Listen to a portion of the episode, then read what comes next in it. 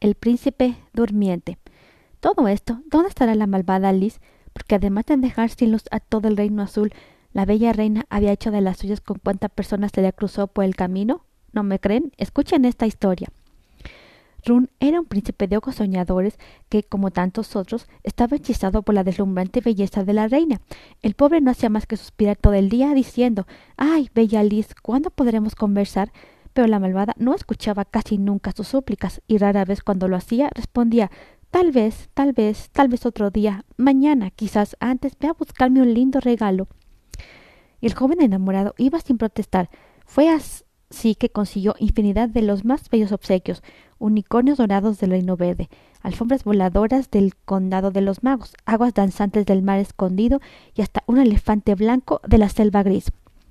Sin embargo, Liz ni siquiera sonreía, solo exigía más y más, hasta que un día el príncipe se cansó y dijo Basta, voy a ocupar mi tiempo en otras cosas.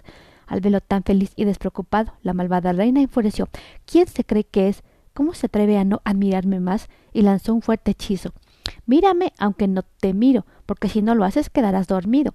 El príncipe, que en ese momento estaba en el bosque, se desvaneció. Intentaron despertarlo de todas las maneras posibles, pero nada funcionaba. No había caso. Cada vez que alguien lo, tocaba, daba media vuelta y seguía roncando. La poción. Infinidad de princesas intentaron despertar al bello príncipe durmiente del bosque azul. Una de ellas, en su afán por conseguirlo, acudió a Eco, un conocido hechicero.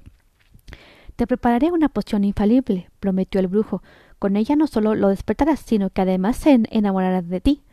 ¿Cuánto costará eso? Cinco mil monedas de oro. La joven empalideció. Esa cantidad de dinero era excesiva hasta para una princesa. Los resultados son los mejores, aseguró el brujo, con una voz terriblemente persuasiva.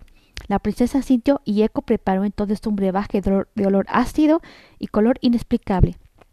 Salpicarás al príncipe tres veces y él despertará, le aseguró. La princesa obró como le dijeron. Salpicó al príncipe durmiente una, dos, tres veces, pero nada sucedió. Ya estaba a punto de papar al joven cuando se dio cuenta de la verdad. Había sido estafada. Decepcionada y furiosa, fue hasta el castillo donde al parecer moraba el mago. Pero éste había partido sin dejar rastros. Sin embargo, no fue ni el primer ni el más grave embuste del hechicero. La voz de la colina.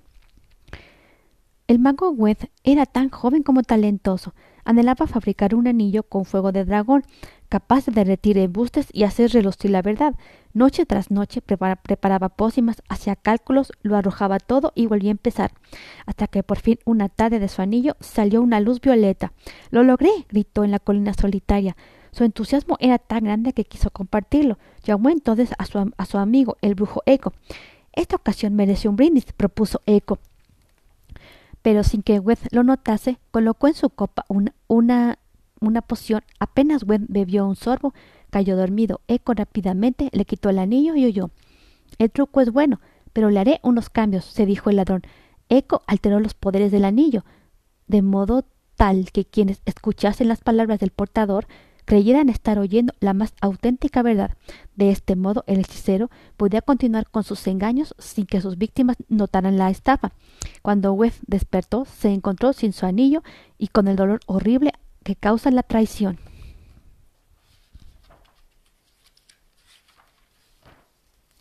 La gran sequía.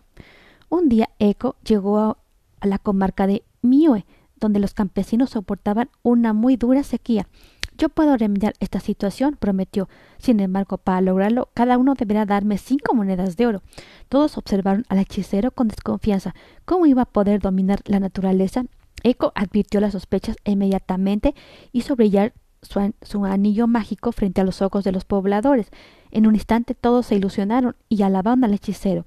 Esa misma tarde el alcalde le entregó una bolsa repleta de monedas. El brujo sonrió, tomó la bolsa, hizo un rápido movimiento de manos y de repente todo se cubrió de una espesa neblina. Cuando el humo se dispersó, él había huido dejando a los pobres campesinos sin lluvia, sin dinero y con una gran desilusión. Eco siguió recorriendo reinos, sembrando la desesperanza y la decepción, hasta que un buen día Webb, cansado de tanta injusticia, decidió salir a buscar a todas las personas que habían sido estafadas por el hechicero. Primero encontró a la princesa, luego a los habitantes de Mue, y así se fue reuniendo una gran multitud. todos juntos fueron a pedir justicia al gran tribunal de la magia. Luego de escuchar las historias, los jueces decidieron, ya que a Eco le gusta tanto el oro, tendrá todo el que quiera, y lo encerraron en una colina repleta del amarillo metal. Usó sus, puso sus palabras para engañar. Ahora repetirá todo cuanto escuche sin poderlo cambiar. Es por eso que si algún día pasan por la colina y quieren oírlo, solo tienen que evitar algo y Eco lo repetirá. Estás escuchando cuentos y leyendas de fantasía. Recuerda darme clic al botón de seguir en Spotify o en Anchor para recibir notificaciones de todos mis episodios. Este cuento aún no ha terminado.